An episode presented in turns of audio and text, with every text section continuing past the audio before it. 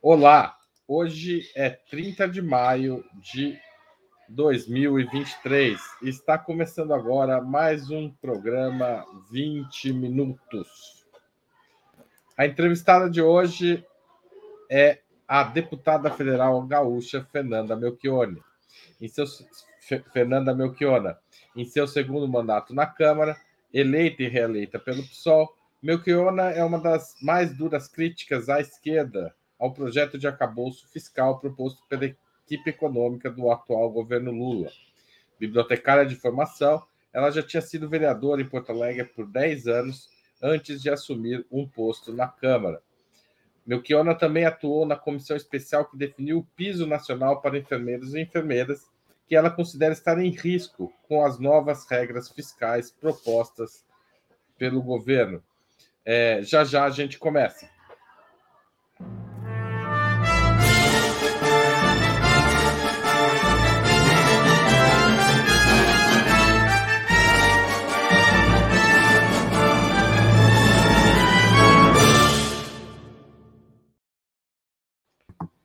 Bom dia, Fernando. É um prazer receber você aqui.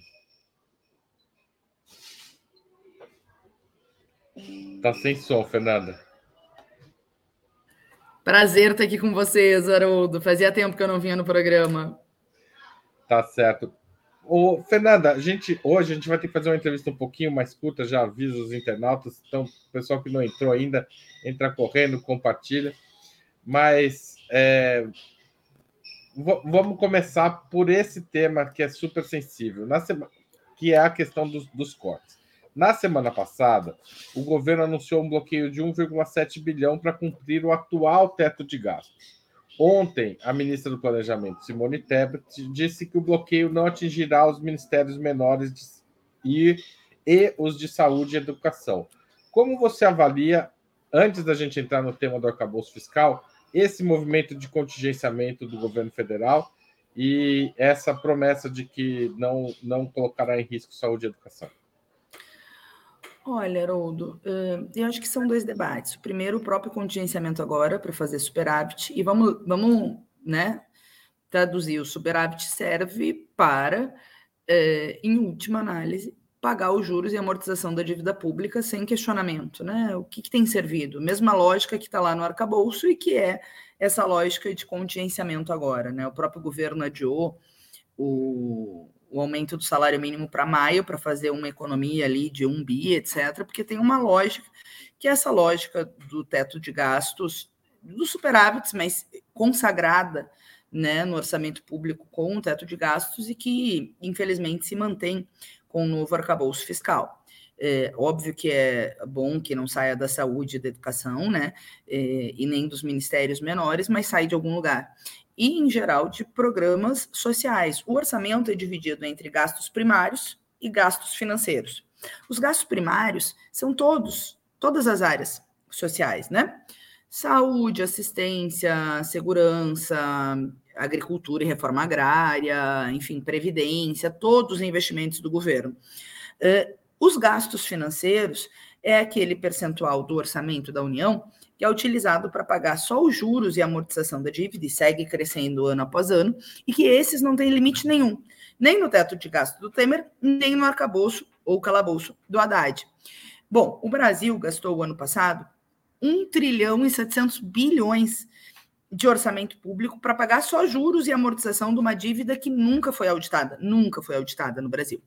Isso é 16 vezes mais todo o investimento na educação pública. Então, quando o governo corta, vai fazer superávit para pagar os gastos financeiros. Ou seja, a lógica é corte nas áreas sociais, nos gastos primários, para manter o pagamento dos gastos financeiros. Eu diria gastos primários e investimentos sociais versus pagamento do capital financeiro brasileiro, dos capitalistas financeiros brasileiros, né? Que é o que tem sido a tônica dessa lógica de austeridade e de drenagem dos recursos públicos para atender esses interesses, né? Dos banqueiros, dos parasitas da Faria Lima, enfim, etc. Isso em relação ao contingenciamento de 1 bi 700 milhões. Agora, logo depois da votação do arcabouço na Câmara, aquilo que eu perguntei para o Haddad, que ele não me respondeu, o secretário do Tesouro já disse que estão fazendo para o segundo semestre uma PEC para desconstitucionalizar o piso da educação e da saúde, ou seja, tirar a previsão orçamentária mínima do orçamento que deve ser investido na área da educação e da saúde. E por que que eu perguntei para o Haddad? Eu não tenho bola de cristal, Haroldo, mas sou militante de esquerda há muitos anos. O que, que acontece? O novo teto proposto, porque é o novo teto, gente, é o teto do Temer, né, o teto da PEC de transição, mais 0,6% de investimento, caso o cenário financeiro seja, o, o cenário econômico seja o que a gente está vendo agora, e se o Brasil crescer muito, muito, muitíssimo, tem um limite de 2,5% só o que pode ser usado em investimento. E dentro dessas receitas, tu só pode investir 70%, né, nos investimentos primários, áreas sociais. O que que acontece? A saúde e a educação, elas crescem a 100%, porque elas têm um percentual mínimo do orçamento que tem que ser drenado para essas áreas, né? Saúde e educação. Então, elas crescem a 100%, e o Davi Decate fez a alegoria com um carro. É um carro andando a 100 km por hora atrás, né? E um carro andando a 70 km por hora na frente, que é o limite do que o governo vai poder investir se crescer em outras áreas sociais. Uma hora colide, porque ou o governo zera outras áreas que não são protegidas por piso, mulheres, negros, LGBTs, eh, políticas para indígenas, segurança né, pública, assistência social, obras hum, de investimento público que permitam geração de emprego e renda, nada isso, nada disso está protegido por pisos né, constitucionais. Ou tu zera isso para financiar o 100% da saúde e educação e, e, e ou reduz bastante, digamos, ou ato contínuo, tu desconstitucionaliza o piso da saúde e da educação. Quando eu perguntei para o Haddad, eu já tinha visto uma entrevista do secretário do Tesouro, Rogério Seron, que foi indicado pelo governo, dizendo que sim, estava, tinha a possibilidade de desconstitucionalizar. Mal aprovou o teto, ele falou que eles estão preparando para o segundo semestre uma PEC para desconstitucionalizar o piso da saúde e da educação. O teto, arcabouço, né, que foi aprovado na Câmara dos Deputados. Então não é de cristal, né? É só conhecer o orçamento público e ver que essa medida é uma medida de ajuste nas áreas sociais. E que, com a proteção do piso, que eu acho ótimo que tenha, uma pena que as outras áreas não tenham essa proteção constitucional, bom, ou zera as outras áreas sociais, ou a pressão eh, para fazer ajustes para pagar o superávit da dívida pública é tirar o mínimo constitucional da saúde e da educação. Por que, que você, você acha que o teto, o, o arcabouço fiscal, é um avanço em relação ao teto de gastos? Eu acho que nós fizemos uma luta enorme. Nunca teve teto de gastos, né, Haroldo? Até 2016, nós não tínhamos uma regra eh, como essa. O governo golpista do Temer fez um dos tetos mais rígidos do mundo, do mundo, né? E nós fizemos uma luta pesada contra a PEC da morte, era assim que nós denominávamos.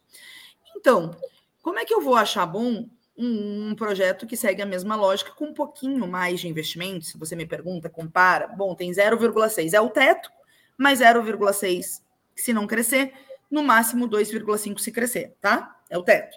Só que em outra, então, nisso tem um acréscimo de migalhas, assim, até porque tenham estudos feitos que muita coisa não caberia. Aumento real do Bolsa Família não cabe, pega o crescimento vegetativo da Previdência, porque cresce né? Então é algo que tem que incorporar nos gastos primários, enfim, mesmo essa questão das outras áreas sociais que a gente estava falando, tu não consegue viabilizar quase nada, né? É, com esse acréscimo minúsculo. Eu vou fazer a comparação para ti depois de como foi os investimentos no governo Fernando Henrique, Lula 1, Lula 2, Dilma. Se esse teto vigorasse desde 2003, o Brasil teria perdido 8 trilhões de investimentos públicos. Seria inviável, se esse teto vigorasse no governo Lula 2, por exemplo, construir universidades, institutos federais, como o governo fez. O Lula investiu lá 16,6%. E aqui vai ser 2,5% se tudo for bem, se o Brasil crescer muito. Nenhum governo, até o golpista do Temer, desde a redemocratização, investiu tão pouco. E o governo vai ter, né, com essa rigidez aí, né, uma camisa de força muito pesada para fazer investimentos públicos eu entro neles depois. Só que o arcabouço do Haddad foi além, incluiu coisas que não estavam no teto do Temer, por exemplo, os bancos públicos. BNDES, que pode ser usado para medidas anticíclicas, financiando a crédito barato, medidas de construção, de, de obras de infraestrutura, etc. Banco do Brasil, Caixa Econômica Federal, que pode ser um contrapeso, né, a partir dos bancos públicos, tu baixar a taxa de juros, já que, uh, já que uh, os bancos privados têm a maior taxa de juros aí, graças a essa a política do, do Banco Central. Para forçar a queda do, dos juros reais praticados pelos bancos privados também. Claro, tu pode usar o banco público para isso e deve, né, em medidas anticíclicas. Então, isso está inviabilizado, porque entrou no teto também. E, junto com isso, o cajado do Cláudio Cajado, aliado do Lira, piorou muito o teto, porque tem travas que propõem o congelamento de salário de servidores públicos, né? Se não fizer superávit no segundo ano, eh, a partir do segundo ano tem essa trava, congelamento de concurso público e medidas de criminalização do governo. Ou seja, se o governo não cumpre os ajustes que a Faria Lima quer, que os banqueiros querem, pode significar e dar instrumento para que a extrema-direita, o centrão e o mercado, o sistema financeiro, a burguesia brasileira, uh, use das mesmas, né? Argumentos criminosos que usaram contra Dilma nas pedaladas, agora piorado porque está referendado no arcabouço fiscal com os crimes de responsabilidade que foram incluídos pelo Cláudio Cajado. Então, veja, eh, aquilo que já era ruim, porque essa parte dos bancos públicos veio da proposta do Haddad, piorou né, na Câmara dos Deputados com o relatório do Cláudio Cajado. E eu acho que isso é muito ruim para o povo brasileiro, em primeiro lugar, é óbvio, né? É, porque significa nós tivemos aí um aumento pesado da desigualdade, do aumento das pessoas na extrema pobreza, no rebaixamento global dos salários com a reforma da, da trabalhista e das pensões com a reforma da previdência. Então tu tem uma desigualdade maior acentuada, né? Bilionários que ficaram mais bilionários e população mais empobrecida. O Estado eh, pode e deve ser usado como indutor de crescimento e até para cumprir as medidas econômicas que uh, que são tão necessárias para o povo brasileiro. Então, além de um problema para o povo, que para mim já justifica a nossa crítica à esquerda, é uma camisa de força para o próprio governo, porque aí, assim, ah, tem a turma da esquerda que ah, não dá para criticar o governo, etc., porque isso ajuda a extrema-direita. Gente, o que ajuda a extrema-direita é não ter uma agenda econômica que permita reverter essa agenda de austeridade e dar direitos e condições para o povo brasileiro viver bem. Uma frustração com o governo Lula, com promessas não cumpridas, etc., nesse cenário de polarização, pode retroalimentar uma extrema-direita ali na frente, eleitoralmente falando. Então, não é que a gente aposte que o governo é errado, ao contrário. Agora, com este arcabouço fiscal, as condições para que resolva os problemas reais do povo brasileiro ficam praticamente inviáveis, quase impossíveis pelas grandes amarras que estão postas. Ô, ô, Fernanda, por que que, desculpa te interromper, Deve. Mas por que, que você acha que o, o governo, é, o ministro Haddad e o próprio presidente Lula é, acreditam que é uma saída para permitir a gestão, a, a, continuidade do governo, esse arcabouço? Onde que está, digamos, onde você identifica que está a, a vontade do governo de usar esse arcabouço para criar uma certa estabilidade é, fiscal e econômica no, no país? Eu acho que não é nem estabilidade fiscal e econômica, porque imagine, né? Eh, enfim, eu enfrentei aí muitos governos, né? E, inclusive Fernando Henrique, nós criticávamos o superávit e tal. Nada foi tão brutal como o teto do Temer, fato, né? Inclusive eles fizeram uh, o golpe parlamentar contra Dilma para justamente ajustar mais, né? E massacrar o povo brasileiro em medidas de austeridade, acelerar e tal, etc.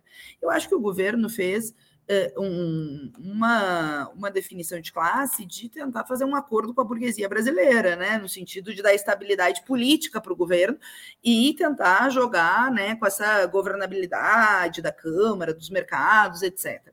Mas, assim, eh, duas coisas, né? Primeiro, é, como uma lógica de um governo de conciliação de classes, onde a burguesia entra, não entra para perder, né? É evidente, né, Haroldo? E eu não estou falando, estou falando aqui daqueles que são das linhas de frente da unidade de ação com o governo para enfrentar a extrema-direita. Nós estamos lá na CPI da MST, nós enfrentamos a extrema-direita todo dia, estamos lá querendo que a CPMI do 8 de janeiro pegue os golpistas para que a gente possa responsabilizar a extrema-direita, que a gente ainda precisa vencer nas ruas, né? A gente venceu nas urnas e foi muito importante toda a luta que a gente fez para vencer o Bolsonaro nas urnas. Agora, uma uma lógica dessa de conciliação também gera as condições que permitiram que a extrema-direita se vendesse no mundo inteiro como uma alternativa antissistema que a gente sabe que é demagógica, porque eles defendem a agenda econômica neoliberal né, dos mercados com restrição de liberdades democráticas. Mas foi justamente nesse mal-estar, nas medidas de austeridade, etc., que a gente. e a crise de representatividade, né, de esquerdas que assumiram o poder para fazer um modus operandi, de certa medida repassaram as contas da crise econômica para a população. Estou falando do fenômeno mundial mesmo, né, da extrema-direita que construiu esse vazio para uma extrema-direita se vender como alternativa alternativa de poder. Demagogicamente, a gente sabe, fato, mas um setor do povo uh, deu apoio a essas ideias e essa luta ainda é muito atual, né? Ver o resultado eleitoral da Espanha agora. Essa luta contra a extrema-direita ainda é uma luta da nossa geração. Claro que para isso a gente também precisa potencializar uma esquerda antissistema com condições de disputar um movimento de massas, porque eu tenho a convicção de que essa crise é uma crise estrutural do capitalismo que combina várias dimensões humanitárias, ambientais, econômicas, estruturais, e uma saída, de fato, que seja uma saída estrutural, passa por um programa anticapitalista, né? Então, isso no geral, na análise geral. Mas o governo poderia ter feito várias opções. Primeiro, em relação ao teto, era até agosto para o Haddad mandar qualquer coisa, né? Embora eu, eu, eu quisesse que, que o Lula cumprisse aquilo que falou na campanha, revogar o teto de gastos, que foi o que estava no programa, que nós levamos para estar no programa e que nós lutamos em 2016. Depois teve a PEC de transição, que deu as condições para pelo menos pagar o Bolsa Família, etc., ampliou um pouquinho ali o, o tema do investimento, e nós, na PEC de transição, conseguimos tirar uh, o teto de gastos da Constituição, ou seja, qualquer lei complementar com maioria simples substitui o teto de gastos. Agora, o governo tinha até agosto. Por que, que o governo fez antes? Porque que sinalizar para os mercados, na minha opinião. Mas os mesmos mercados, essa mesma burguesia que entra nos governos para não perder seus interesses, e quando o governo deixa de ser funcional, faz um golpe parlamentar, como fez com a Dilma. O governo teria opção? Eu acho que teria opção. 80% do povo apoia a redução da taxa de juros. O Lula, corretamente, criticou muito Roberto Campos Neto, que além de bolsonarista, é um Chicago boy, menino do sistema financeiro. Por que, que o governo não manda um projeto de autonomia do, de revogação da autonomia do Banco Central para o Lula controlar a política monetária para a Câmara dos Deputados e chama o povo a se mobilizar? E aí nós vamos para a luta, vamos para as ruas, vamos pressionar a Câmara de fora para dentro, porque a governabilidade por dentro a gente sabe como é que funciona. Esse parlamento ainda é mais conservador do que o anterior? Sim, mas nunca foi um paraíso de socialistas. Vamos combinar que a Câmara é uma instituição de classe. E a gente consegue vitórias para a classe trabalhadora quando tem mobilização de fora para dentro. Vou dar dois exemplos muito curtos. Fundeb. O Bolsonaro não queria, gente. Eu era líder do pessoal, mas teve uma mobilização gigante, Brasil afora, conquistamos o novo Fundeb piso da enfermagem, auxílio emergencial, me ajuda, teve vários. Paulo Gustavo e Aldir Blanc. Eram medidas que o governo Bolsonaro não queria, mas nós conseguimos uma pressão de. A própria forma... vacinação, né? Oi? A própria vacinação. Não é uma votação na Câmara, mas é, um, é uma pressão que vem de fora para dentro. Então, o governo fez essa medida de ajuste para sinalizar para o mercado, para dar estabilidade, enfim, não sei. E o que a gente viu foi uma tentativa embaixo nos movimentos sociais de não debater o arcabouço. A gente que estava criticando pela esquerda, nossa, não pode criticar o governo. Bom, vamos deixar só os mercados disputar. Vai ser só a Faria Lima e o André Esteves dizendo o que quer e o Centrão dizendo o que Ô, quer. Fernando, nós mas... não, nós não podemos. Tem uma, uma. Muita gente, o pessoal foi muito criticado por ter votado contra, inclusive por ter votado contra. Assim, as duas bancadas que votaram inteiramente contra foram o PSOL e o Novo, né? Claro que por razões absolutamente diferentes. Mas é, o PSOL. As, por que, que você acha que o PSOL tinha que votar contra? Não atrapalha a governabilidade, a formação de uma maioria na Câmara, esse voto?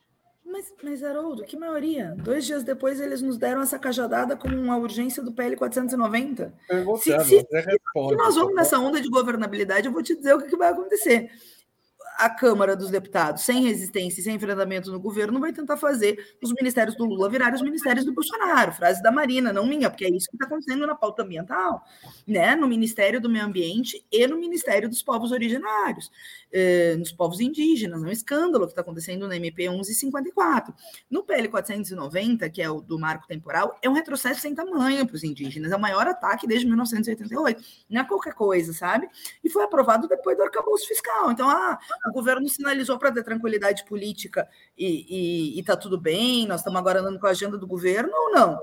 Ou sinalizou para os mercados uma medida que pode atrapalhar o próprio governo, a cumprir as promessas de campanha, a melhorar a vida do povo, a, enfim, erradicar a fome, medidas que foram apresentadas lá em 2022 e que podem dar gordura para uma extrema-direita se reorganizar eleitoralmente no Brasil eleitoralmente no Brasil, e ao mesmo tempo a pauta que está na Câmara dos Deputados é a, banca, é a, pauta da bancada ruralista. Então, nenhuma das hipóteses está correta essa linha de argumento de que a gente não pode se mobilizar. E eu digo a gente, digo a gente esquerda brasileira. Nós lutamos no tsunami da educação, nós lutamos no Fora Bolsonaro, nós lutamos para eleger o Lula e nós temos que lutar agora, gente. Porque esse papo de que agora que é o governo Lula nós não temos que lutar é exatamente o contrário. Nós derrotamos o Bolsonaro para ter liberdades democráticas para lutar, para não ter um presidente que quer aniquilar sindicatos, movimentos sociais, movimentos estudantis Agora, a gente tem liberdades democráticas para lutar e é preciso lutar. Inclusive nessa questão do arcabouço, sabe, Haroldo? Eu acho que se tivesse tido mais vozes críticas à esquerda do arcabouço, talvez o desenho que saísse da Câmara não fosse o quadro da dor com a, a moldura do desespero, que foram esses gatilhos que foram incorporados pelo Cláudio Cajado, sabe? Porque isso vai piorar muito a vida. Imagine que o governo construiu uma corda para si, porque isso pode ensejar crime de responsabilidade contra o Lula. E olha, olha a gravidade da situação. Olha a gravidade da situação. Como é que nós íamos votar? E aí tu me pergunta, ah, não, porque o pessoal, o pessoal é um partido independente. O pessoal, nos 13 anos de governo do PT, nunca fez parte do governo, fez a crítica à esquerda, enfim, nós sabemos que 2023 não é 2003 quando nós fomos formados, lá na reforma da Previdência, que a Luciana Genro manteve a coerência, votou contra junto com a Heloísa Helena, que agora está na rede, João Fontes, Babá, enfim, e nós começamos a construção do pessoal. Né? Justamente por isso, a gente fala, é um cenário complexo, nós vamos ter que fazer muita unidade de ação com o governo para enfrentar o bolsonarismo, mas é preciso manter um partido independente da classe trabalhadora para manter vivas nossas bandeiras e a estratégia de mobilização do povo como forma de resolver os problemas. Esse é o papel que o pessoal tem que cumprir. E eu acho que tem cumprido, né? Pelo menos no arcabouço teve uma posição correta, que é ser coerente com a nossa história como esquerda social. Nós definimos a PEC do Temer como PEC da morte. Agora nós vamos estar comemorando tirar uma vírgula da PEC da morte e repito, incluir bancos públicos, porque no caso da proposta do Haddad teve coisas que piorou, como a inclusão dos bancos públicos, que a gente, Haroldo, e tu, e tu apontaste muito bem, a gente sabe que podem cumprir um papel fundamental, ainda mais com a taxa de juros do jeito que está no Brasil, é a maior taxa de juros do mundo. O segundo país é o México e o Brasil tem o dobro da taxa de juros do México. Isso significa que a dívida pública, que nunca foi auditada, vejam vocês, né, cresce a 40 bilhões a cada 1% que aumenta a dívida pública, meio trilhão de reais por ano para pagar a dívida pública com essa taxa de juros, porque os banqueiros só ganham. E eles também ganham no orçamento doméstico de cada um de nós. Tu vai comprar uma geladeira, tu vai pagar uma geladeira e meia parcelada. Quem se, se ralou no cartão de crédito, no cheque especial, cartão de crédito vai te cobrar 400% ao ano de taxa de juros. Então, o banco público pode ser usado para baixar a taxa de juros e induzir, pressionar os bancos privados a baixar a taxa de juros para o povo que está nos ouvindo, para a trabalhadora que está nos ouvindo, enfim. Isso tudo vai se perder com essa redação do arcabouço.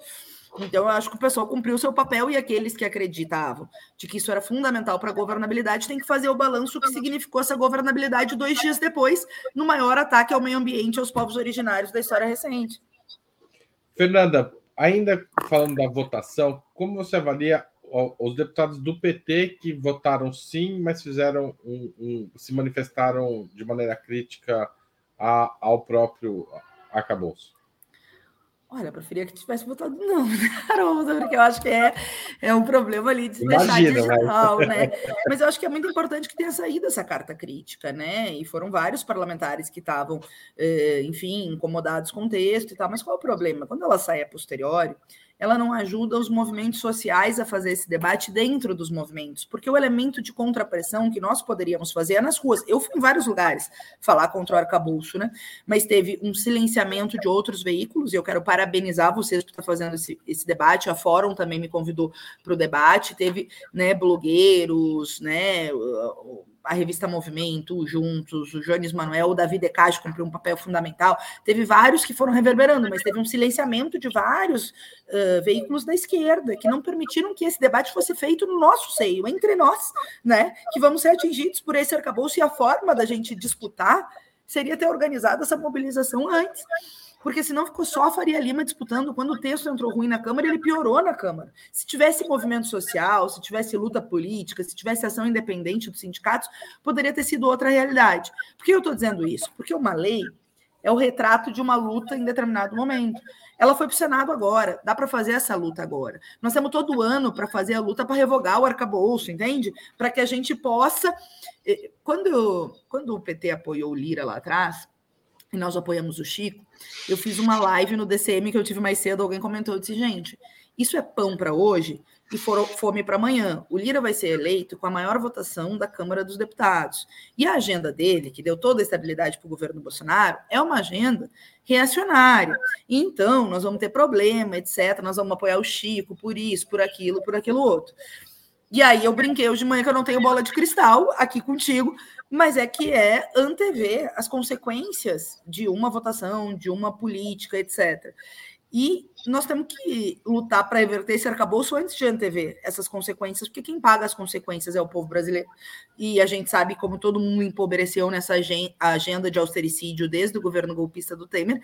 E quem paga também é o governo, por não ter condições econômicas de viabilizar reformas, medidas estruturais para enfrentar a crise econômica e para melhorar, né, eh, melhorar a vida do povo. Por isso a extrema-direita pode se fortalecer. Pelo tá. arcabouço, não pela minha crítica. Se tivesse mais gente fazendo a minha crítica, a realidade podia ser outra. E você acha que dá para mudar esse jogo? Eu acho que sempre dá, sabe, Haroldo? Eu acho que sempre dá. Claro, no Senado vai ser rápido, mas os movimentos têm que começar a debater, têm que começar a botar na pauta de exigências a revogação do arcabouço antes de que ele entre em, em execução brutal, nos limites de contingenciamento, nas travas, etc. Então, é, é isso, nós temos que alterar a correlação de forças no país. Isso significa ter uma agenda de mobilização nossa, que passa por muitas pautas contra o marco temporal, e hoje estava a turma trancando rodovia, e aí a gente vê a repressão do Estado contra os movimentos sociais, mas estavam lá a juventude, os indígenas, né, os ambientalistas fazendo carta contra o desmonte dos ministérios. Então, fazer essa agenda de mobilização, ela é sempre útil. Um, um, uma mudança estrutural só acontece quando tem luta organizada e quando a gente constrói a possibilidade de alterar a correlação de força a favor da juventude e dos trabalhadores. E eu estou imbuída dessa dessa necessidade histórica, vou defender isso em todos os lugares que eu for, porque eu acho que é, é, é estrutural, né? É estratégico para o futuro do país. Ou seja, precisa montar uma pauta que inclua novo ensino médio. É exatamente, revogação do novo ensino médio, exatamente. Você, ah, falando especificamente do última pergunta antes da gente caminhar para o final, Fernanda. Você acha que o piso da enfermagem que recém foi aprovado está em risco, então, com essa com essa nova com o novo arcabouço, junto com outras verbas, é, outras outras questões. É um dos pontos mais frágeis? Você acha que é um dos primeiros a serem atacados? Eu acho que induz ao congelamento, né? Do aumento do novo piso da enfermagem. O Fundeb, quando entra, é o maior fundo de educação básica do país. É fundamental, né? Ainda mais com todo o gap que a gente ficou na educação pós-pandemia e esses ajustes e, agendas neoliberais, né? Que tiraram recursos da educação no último período.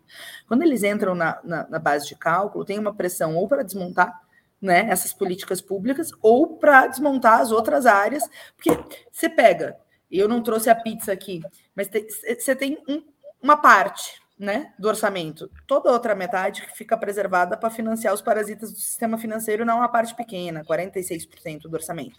Esse bolo aqui é o bolo que é tudo que é importante para o povo, só que ele tem um limite do que ele pode investir. E quando incide mais coisas nele, diminui o limite para outras áreas sociais ou uma pressão para desmontar essas áreas, para levar para parceria público-privada, para levar a medidas como reforma da Previdência. O teto de gasto do Temer ensejou a reforma da Previdência, para a Previdência não crescer, eles chamam de gastos aquilo que é direito de quem trabalhou, mas para ter mais para investir, o governo fez uma reforma da Previdência, né? Uh, o governo Temer, o golpista do Temer. Então, a pressão vai ser desmontar as garantias constitucionais, ou arrochar o salário do piso e não ter reajuste, ou zerar outras áreas. Infelizmente, como eu disse, não é bola de cristal, mas terminou a votação do arcabouço da Câmara, o secretário do Tesouro já falou que no segundo semestre eles estão desenhando uma PEC para rever os mínimos na educação e na saúde. O que é lamentável, que nós vamos ter que fazer luta, né, gente? Eu não estou falando aqui para dizer, ah, ela tinha razão, estou dizendo assim, gente, temos que lutar, sabe? Tipo assim, É, bora seguir a luta. Tá certo.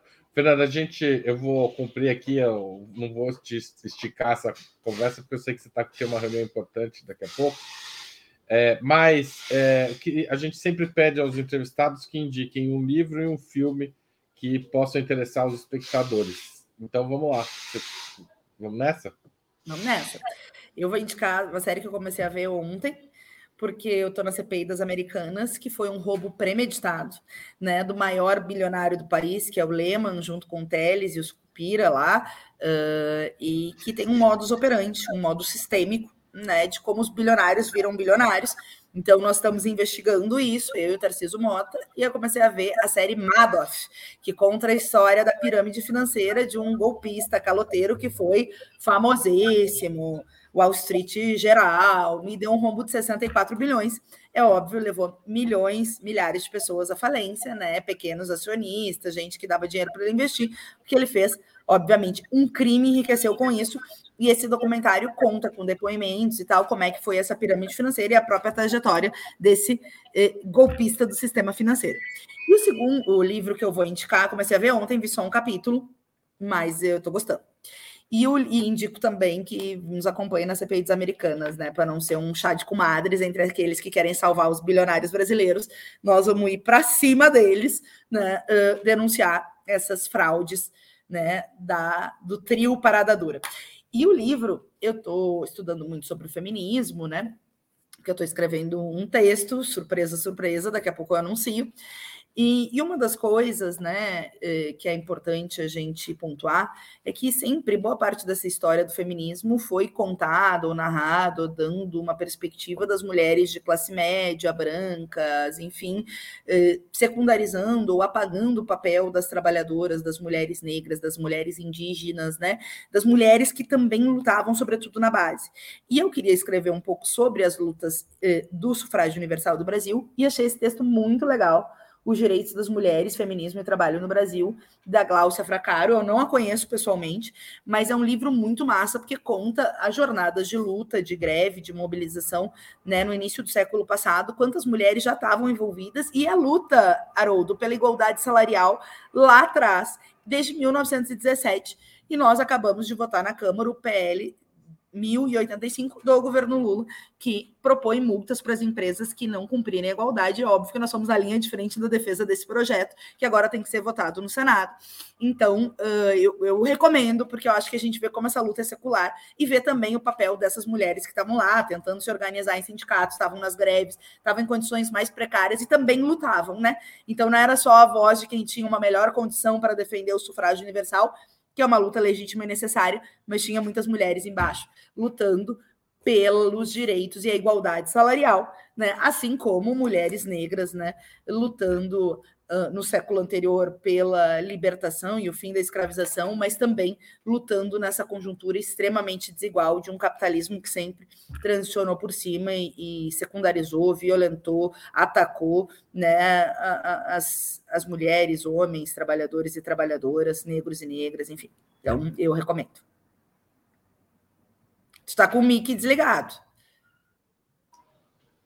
Sempre alguém tem que fazer isso, né? Você fez no começo, eu fiz agora no final.